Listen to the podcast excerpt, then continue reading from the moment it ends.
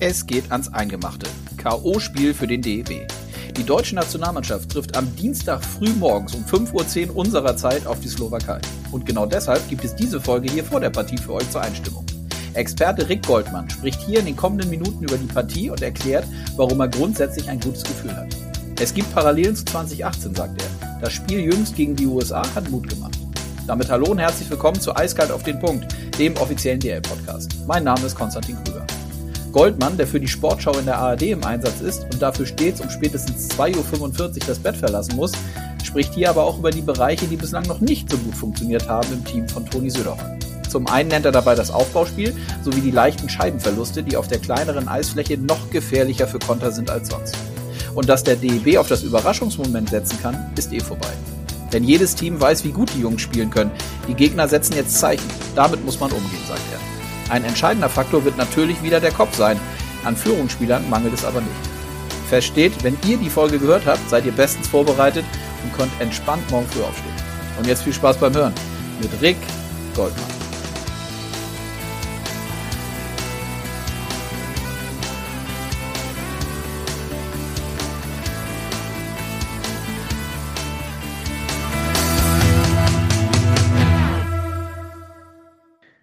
Dann rein in die Woche mit einem Podcast. Pünktlich zum Olympia-Quali-Viertelfinalspiel äh, der DEB-Jungs habe ich ja vielleicht den Eishockey-Experten hier in der Leitung und sage Hallo, Rick Goldmann. Einen schönen, guten, muss ich nachdenken, wie Uhr das ist? Zwölf Mittag aktuell. Ja, ich habe eben schon gesagt, ich müsste dich höchstwahrscheinlich mit guten Nachmittag begrüßen. Ähm, du bist schon etwas länger auf den Beinen, ne? Ja, ich bin schon wieder bereit, eigentlich ins Bett zu gehen. Ja, tatsächlich, seit 2.45 Uhr. Ähm, ich hatte heute in der Früh um 5.10 Uhr äh, Halbfinale Damen, äh, die Kanadierinnen gegen die Schweizerinnen. Hm, schöne Zeit. Erzähl da mal kurz den Hörerinnen und Hörern, wie ist so, ist das ein dementsprechend normaler Ablauf, ja? Also 2.30 Uhr, 2.45 Uhr aus dem Bett und dann geht's zum Sender und dann, wie ist es genau? Also wenn, wenn die frühen Spiele sind, also wir sind ja alle in Mainz untergebracht von der ARD und mhm. wenn die frühen Spiele sind, ähm, das heißt, das Spiel beginnt um 5.10 Uhr, dann stehe ich normalerweise, am Anfang bin ich 2.30 Uhr aufgestanden, jetzt ist es inzwischen 2.45 Uhr. Äh, versuche die 15 Minuten noch reinzuschlafen. Mhm. Ja, im Bus, 3.30 Uhr, da fährst du 20 Minuten ähm, zum Sender rüber nach Mainz. Ähm, das wird im ZDF produziert. Ähm, und äh, ab 4.10 Uhr gibt es die Aufstellungen. Da sitzt man sich am Computer, der Rest ist schon vorbereitet, der wird am Tag zuvor vorbereitet. Und äh, ja, dann gehst du in deine Sprecherkabine, bereitest dich vor, gibt es ein paar Soundchecks, gibt es Absprachen mit der Regie, kommt darauf an, ob du im Livestream bist oder linear im Fernsehen. Und ja, dann wartet man letztendlich, schaut sich das Warm-up an und wartet, bis das Spiel losgeht. Mhm. Dementsprechend morgen früh, wie gesagt, haben wir jetzt schon gesagt, wir sind am Montag, also morgen früh dann auch der Ablauf. Die DEB-Jungs spielen gegen die Slowakei. Es geht um sehr, sehr viel, nämlich ums Viertelfinale. Ähm, bevor wir da eintauchen, sag noch mal kurz, wie gefällt dir im, bislang die Olympischen Spiele im Kontext Eishockey? Du hast ja nun sowohl bei den Herren als auch bei den Frauen sehr, sehr viel gesehen und kommentiert. Also grundsätzlich muss man mal sagen, es waren ja schon einige Fragezeichen äh, vor diesen Olympischen Spielen, wie gut die einzelnen Kader sein werden. Es war lange ja erstmal die Frage, äh, wer kommt überhaupt, ja, nachdem die NHL abgesagt hat. Und äh, da war ich vor allem natürlich schon interessiert, äh, wie kann sich so ein USA-Team schlagen mit 15 College-Spielern. Und eigentlich sind die so ein bisschen Sinnbild für diese Olympischen Spiele. Es ist wahnsinnig viel Geschwindigkeit drin wahnsinnig viel Geschwindigkeit. Das hat äh, damit zu tun, dass auf der NHL-Eisfläche gespielt wird. Das sind unterschiedliche Dimensionen und das Ganze ist auch vier Meter schmaler, das Eis. Und die USA ist brutal laufstark ausgebildet und ist dementsprechend ja, das Eis auch gewohnt übers College von den meisten Spielern. Es gibt auch die große Eisfläche drüben im College, um das richtig zu sagen, aber die meisten haben inzwischen auch das kleine Eis. Und ich finde so ein bisschen die Mannschaften, die das kleine Eis besser gewohnt sind, äh, haben auch einen leichten Vorteil. Mhm. Sag nochmal konkret, wer ist dir ansonsten noch positiv aufgefallen, wenn wir jetzt bei den Männern bleiben? Wie gesagt, zum DEW kommen wir ja gleich nochmal ausführlich, ja. dann hinblickend auf das, auf das Spiel morgen. Also die USA habe ich schon gesagt, drei Siege. Mhm. Ich glaube, das hätte vorher, vorab keiner vermutet, also ich jetzt nicht vermutet, sagen wir es mal so. Ja. Äh, die Dänen muss man positiv rausnehmen. Die haben gleich im ersten Spiel gegen die Tschechen gewonnen. Ähm, haben gegen die Russen knapp verloren, 2-0. Das zweite war ein Empty Netter, also haben das Spiel ganz, ganz lange sehr eng gehalten und haben dann gegen die Schweiz gewonnen, 5-3. Also da muss man schon sagen, das hat mich überrascht, weil da ist jetzt das ist kein zwingend junger Kader, das ist auch ein eingespielter Kader, ähm, der aber sehr kompakt, sehr, sehr clever spielt. Und ähm, vielleicht das Topspiel, ja, zwei Topspiele geben. Russland gegen Tschechien, die haben sich ordentlich gegeben, viele Tore, aber vielleicht das absolute Topspiel und äh, damit für mich auch wirklich die Mannschaft, die unterstrichen hat, dass sie hier zu den Anwärtern gehört, ist Finnland. Mhm. Ähm, die haben ein Spiel gehabt gegen die Schweden, da waren die Schweden nach 40 Minuten 3-0 vorne. Ich muss zugeben, ich habe dann den Bus zurückgenommen, haben wir gedacht gehabt, okay, das war's. Das ist auf deiner langer Tag. Du musst dir auch entscheiden, wie viele Spiele du dann alles anschaust, weil du musst schon wieder vorbereiten und Besprechungen. Und dann schaue ich und das Spiel ist aus und die Finnen gewinnt es 4-3. Mhm. dann habe ich mir natürlich das letzte Drittel noch mal angeschaut und das ist schon äh, beeindruckend gewesen, wie die dann hochgeschaltet haben. Also Hut ab. Also da waren schon ein paar Momente dabei, die richtig Spaß machen, muss ich ganz ehrlich sagen. Gehen die dann auch so eine finnische Mannschaft aus deiner Sicht jetzt erstmal, wenn es nach der Vorrunde jetzt in die, in die K.O.-Phase und Viertelfinals dann gehen, als Favorit in so eine, in so eine Olympischen Spiele rein oder kann dafür einfach viel zu viel passieren bei so einem langen Turnier auch? Ja, das ist immer die Frage, was man immer vom Experten hören möchte. Wer ist der Favorit? Wer ist der Favorit? Ich muss ganz ehrlich sagen, also auch so wie mich die USA überzeugt hat zum Beispiel. Ähm, ich finde den Kader halt wahnsinnig jung und da ist natürlich schon die Frage, können die das Niveau halten? Die Frage stellt sich für mich einfach. Eine finnische Mannschaft war mir am Anfang, wenn ich ganz ehrlich bin, zu alt. Also die, die ist die älteste Mannschaft und ich dachte mir, okay, auch auf dem Eis, ich weiß es nicht, ob die, na, ob auch die Spielweise, diese destruktive Spielweise, was sie die defensive, sage ich vorsichtig, defensiv-destruktive Spielweise mhm. ähm, in den letzten Weltmeisterschaften, wenn es darauf ankommt, ob das überhaupt auf der Eisfläche funktioniert. Aber mh, hm, dieses Drittel gegen die Schweden, äh, da haben die auf einmal gespielt, da haben die Körper gespielt, da sind die aktiv worden und haben ein Spiel gedreht. Das war beeindruckend. Und ich muss jetzt schon unterstreichen, pardon, das hat mich, hat mich tief beeindruckt. Und ja, die Finnen äh, gehören zu den Top-Favoriten inzwischen für mich. Mhm. Okay, also gucken wir natürlich auch drauf, wird spannend bleiben. Und dann lass uns mal jetzt eintauchen in, äh, zu, den DEB-Jungs in unsere Nationalmannschaft. Drei Vorrundenspiele absolviert. Ähm, ich habe mir so ein paar Sachen aufgeschrieben. Also kleine Eisfläche fiel jetzt schon von dir. Ich finde, das ist auch immer wieder zu hören und nachzulesen und ja auch von den Jungs zu hören in, in Interviews. Ist das ein entscheidender Punkt, wenn du dir jetzt so die ersten drei Spiele rückblickend anguckst? Oder gibt es aus deiner Sicht, ich schätze mal schon, und wenn ja, welche Punkte gibt es noch, die dir aufgefallen sind? Ja, wo fangen wir an? Also, wir können ja mal chronologisch anfangen. Mhm. Ich glaube, die deutsche Mannschaft ist da hinkommen und hat dann noch ein Vorbereitungs-, kein Spiel wirklich gehabt, aber mal so ein bisschen trainiert gegen die Slowaken. Das haben sie gewonnen man hat ein sehr gutes Gefühl gehabt. Ich glaube, man hat auch sehr, sehr viel Selbstvertrauen seit 2018 aufgebaut. Auch letztes Jahr mit äh, dem Halbfinale bei der WM. Und wenn man sich den Kader anschaut, sind fast ausschließlich Spieler dabei, die entweder letztes Jahr im Halbfinale bei der WM mit dabei waren oder bei Olympia Silber 2018 dabei waren. So, jetzt kommen da viele Spieler an und die haben ordentliches Selbstvertrauen. Und es geht gegen die Kanadier in die ersten zehn Minuten. Und die ersten zehn Minuten, meiner Ansicht nach, haben dieses Selbstvertrauen erstmal zerstört, kurzfristig. Und nicht nur kurzfristig, sondern das hat sich ein bisschen gezogen. Da war dieser Wahnsinnscheck gegen Novak. Mhm. Da kann man streiten, ob er da vielleicht zwei Minuten gibt.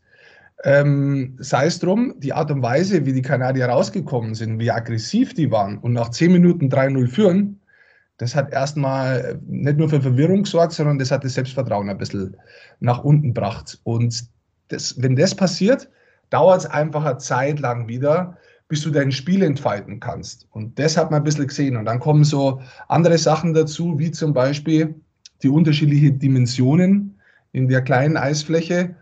Und es ist natürlich auch so, dass letztes Jahr, jetzt bleibe ich noch mal kurz beim Halbfinale, viele junge Spieler mit dabei waren. Ja, ähm, die aber auf einem sehr, sehr hohen Leistungsstand schon waren. Mo Seider zum Beispiel. Mo Seider, der jetzt zu den 20 besten Scorern in der NHL gehört, der hinten drin mit Menschen werfen kann in der Verteidigung, sage ich mal, vom Körperspiel her. Mhm. Der, der aber einen super cleveren Aufbaupass spielt und in Überzahl ganz wichtig ist. Und so jemand fehlt da, genauso wie Peterka Reichel, dieses junge Element. Und damit hast du natürlich auch eine andere Herangehensweise grundsätzlich gehabt in diesem Turnier. Mhm. Äh, wo ich, finde ich interessant, direkt mal nachgefragt, dieses ganze Thema mentale Stärke oder dieses ganze Thema Kopf äh, ist ja, glaube ich, von jeher total wichtig. Natürlich auch wieder in diesem Turnier. Du hast das Selbstvertrauen angesprochen und hast, finde ich, auch sehr nachvollziehbar erklärt, wie schnell sowas dann nach zehn Minuten im ersten Spiel auch erstmal wieder weg sein kann, wenn man so schnell 3-0 gegen Kanada zurückliegt.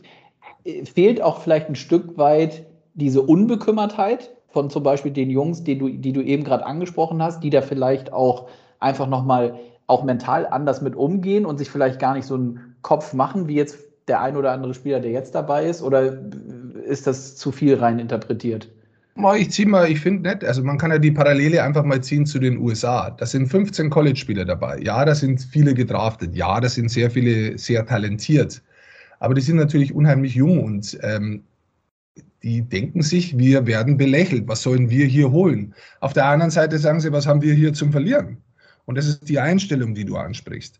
Wenn du natürlich ähm, Spieler dabei hast, die gestandene Spieler sind, die dann natürlich inzwischen auch diesen Druck, den sie sich selbst machen, nicht nur von außen spüren, sondern im Team, weil sie was erreichen wollen, weil sie schon was erreicht haben, ist es natürlich vielleicht manchmal hilfreich, wenn so ein bisschen eine Mischung drin ist. Aber ich glaube, diese Lockerheit, ja, können auch, äh, kann auch eine erfahrene Mannschaft sich holen.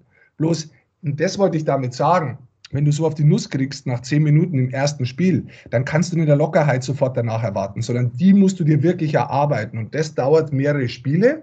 Und das ist letztendlich auch, wie sich das Spiel der Deutschen in diesem Turnier entwickelt hat. Ja, also gegen die Chinesen, da war der Sieg, ähm, keine Frage, jeder hat den erwartet. Dann ist es auch richtig gut gegangen, 25 Minuten, dann hat man vielleicht wieder ein bisschen nachlassen und hat dann am Schluss sogar noch zittern müssen. Jetzt hat man im letzten Spiel gegen die USA das erste Mal ein Spiel abgeliefert, wo man wirklich 60 Minuten voll Eishockey gespielt hat und, und auch an sich geglaubt hat. Und das war eine enge Partie, aber, und jetzt komme ich zurück zu, wieder zu deinem Wort, diese Lockerheit war noch nicht da. Und mhm. jetzt gibt es die K.O.-Runde. Jetzt musst du gewinnen. Und mit dem Sieg kommt die Lockerheit natürlich viel leichter. Und wer weiß, wenn die deutsche Mannschaft die Slowakei schlägt, dann würde im Viertelfinale wieder die USA warten. Mhm. Nochmal einmal nachgefragt zur kleineren Eisfläche, dass das vielleicht auch nochmal, dass wir da nochmal stärker eintauchen. Ist ja. das dann letztlich auch wirklich ein Prozess an Spielen? Ich weiß, das ist ganz schwer zu beziffern, aber man braucht dann einfach höchstwahrscheinlich mehrere Spiele, um sich einfach an diese kleinere Eisfläche mit allem, was da dran hängt, weniger Platz, noch schnellere Entscheidungen und so weiter, als gesamtes Team daran zu gewöhnen? Oder sehe ich das falsch? Ja, jetzt erklären wir erstmal kurz vielleicht kleinere Eisfläche. Ähm, weil die kleinere Eisfläche heißt zwar kleinere Eisfläche, ist aber an manchen Stellen größer. Mhm. Ja. Jetzt haben wir Podcast, ich versuche es einfach mal so zu erklären. Internationales Eis im Durchschnitt oder wie normalerweise bei Weltmeisterschaften gespielt wird, ist 60 Meter lang und 30 Meter breit. So, hier wird auf 60 Meter also der gleichen Länge, und 26 Meter Breite gespielt. Das heißt, wir haben von der Breite vier Meter weniger. Es ist mhm. deutlich schmaler. Ja? Was heißt es für den Angriff? Für den Angriff heißt es natürlich deutlich schwieriger, vor das Tor reinzukommen, in die Mitte reinzukommen. Jetzt gibt es aber da, und da muss man mal genau hinschauen, wenn man sich die Eisfläche anschaut, eine Verschiebung der blauen Linien. Und zwar wandern die blauen Linien zueinander von jeder offensiven Zone zwei Meter weg. Das heißt, die offensive Zone wächst jeweils um zwei Meter und damit ist die neutrale Zone um vier Meter kleiner ja, mhm. zwischen Blau und Blau. Und das sind natürlich unterschiedliche Dimensionen, weil du hast in der Offensive zum Beispiel an der blauen Linie mehr Raum. Das ändert auch ein bisschen das Powerplay. Das ändert den hohen Slot, also diesen, diesen Bereich, ähm, ein bisschen weiter weg, direkt vom Torhüter, wo einfach vier, fünf, sechs Meter weiter oben ist, der ist schwieriger zu verteidigen, weil da oben mehr Platz ist. Das heißt, es ist eine andere Spielweise. Und wenn du Fehler machst in der neutralen Zone, ja, die sehr, sehr eng ist, ist dieses Kontern leichter, weil du als gegnerische Mannschaft, wenn du konterst, sofort wieder in der Angriffszone drin bist. Ja, weil es nicht so weit, so viel Strecke zu überbrücken ist. Du kannst fast nichts gut machen mehr als verteidigende Mannschaft. Und da gibt es unterschiedliche Herangehensweisen. Ähm, manche stellen die Taktik ein bisschen um, aber natürlich ist es ein Vorteil, ähm, wenn man das Eis mal so bespielt hat und die Dimensionen kennt. Das ist auch für einen Torhüter ein großer Unterschied, weil die Spieler aus unterschiedlichen Winkeln schießen. Das ist äh, durchaus anders. Und normalerweise wird es, umso mehr Spiele äh, oder mehr Einheiten im Training und Spiele man hat, auf der Eisfläche wird es dann auch immer besser. Mhm. Bedeutet runtergebrochen, Frage, Aufbauspiel und zugleich Scheibenverluste in der neutralen Zone noch gefährlicher als auf der anderen Eisfläche, wie wir sie in Deutschland kennen? Oder ist das falsch zusammengefasst?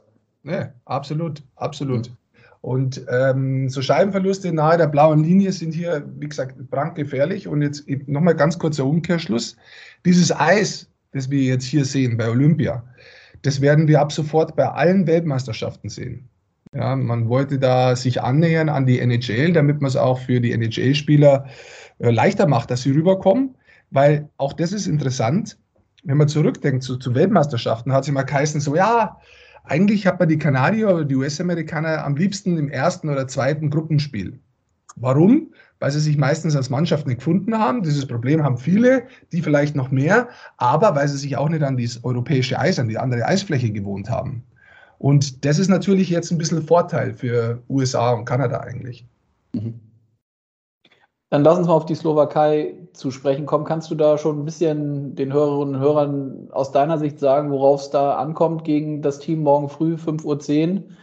Haben wir jetzt schon ein paar Mal angesprochen. Dann natürlich auch bei der, bei der ARD. Im, ist es im, im Stream auf jeden Fall bei euch? Ne? Sind morgen ab 5 Uhr im Stream, äh, mhm. äh, sportschau.de unter dem Reiter Olympia zu finden und machen das ganze Spiel live. Ja, die Slowakei, also grundsätzlich muss ich sagen, ich glaube, das ist ein Gegner auf Augenhöhe. Okay. Ja, viele dabei, die man kennt. Zu den Slowaken vielleicht eins insgesamt. Es hat mal so eine goldene Generation gegeben von den Slowaken. Ähm, waren auch viele in der NHL, aber das ist viele, viele Jahre her. Und die Slowakei hat da eigentlich verpasst, fast eine ganze Generation verloren. Sie sind sich aber darüber mehr oder weniger ja, bewusst geworden und haben jetzt viel mehr wieder in den Nachwuchs investiert. Und das sieht man auch schon bei diesem Turnier. Da sind ein paar Spieler dabei, die sind erst 17 Jahre alt, zwei. Simon Nemetz, ein Verteidiger, der unheimlich spielstark ist, ähm, der in der Slowakei als Verteidiger mit 17 Jahren äh, 32 Spiele schon 23 Punkte gemacht hat. Und ähm, dann ist noch ein Stürmer mit dabei, Slavkowski, der bisher im Turnierverlauf auch 17 Jahre alt schon vier Treffer erzielt hat. Und das zeigt so ein bisschen, die Slowaken. Da sind ein paar Junge dabei, die aus einer ganz neuen Generation jetzt kommen, die jetzt wieder kommt. Und es sind ein paar dabei, die man mal regelmäßig eigentlich Eishockey anschaut und die Slowaken verfolgt, die man kennt, wie Lieber Hudacek, ein sehr guter Torjäger. Er hat jetzt im Turnier noch keins erzielt, aber der ist immer gefährlich. Oder Ceresniak an der blauen Linie, Verteidiger, der auch offensiv gut spielen kann.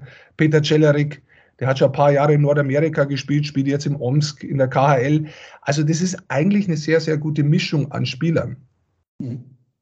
Und beim DEB erwartest du da jetzt äh, irgendwie personell nochmal Impulse oder irgendwas anderes von Toni Söderholm? Oder geht das jetzt erstmal so mit den Spielern weiter, wie man es bislang gesehen hat? Auch konkret nochmal Keeper gefragt, Niederberger, dann aus den Birken hat den einen oder anderen überrascht, dass er äh, seine Einsatzzeiten bekommen hat. Wie blickst du da drauf? Also bei, bei der Aufstellung, ich finde es gut, dass die Reihen verändert wurden, Punkt 1. Ähm, mhm. Um, weil ich das Gefühl gehabt habe, ähm, die Spieler brauchen ein bisschen mehr Aufmerksamkeit. Und wenn man die Reihen verändern, ist es ja oft so, wenn man den schon kennt nebeneinander, dann weiß man, was der andere macht und man hat schon zusammengespielt. Wenn man jetzt aber kurzfristig die Reihen verändert und die Mannschaft hat ja nicht mehr trainiert, dann finde ich das interessant, weil jeder weiß, okay, ich muss ein bisschen mehr auf der Hut sein. Was macht er? Wo läuft er? Ich konzentriere mich ein bisschen besser. Und ich glaube, das war ein sehr, sehr guter Schachzug. Und mir gefallen die Reihen, so wie sie gegen die USA jetzt gespielt haben, auch einen Ticken mehr. Ähm, Beispiel Kremmer, Kühnacke, Bergmann, die haben wirklich viel Energie reingebracht, vor allem äh, Niki Kremmer. Also das hat er echt gut gemacht von der Art und Weise, ähm, wie er den Körper eingesetzt hat und so weiter. Auch die Reihe mit äh, Rida, Blachter und Kahun. Mhm.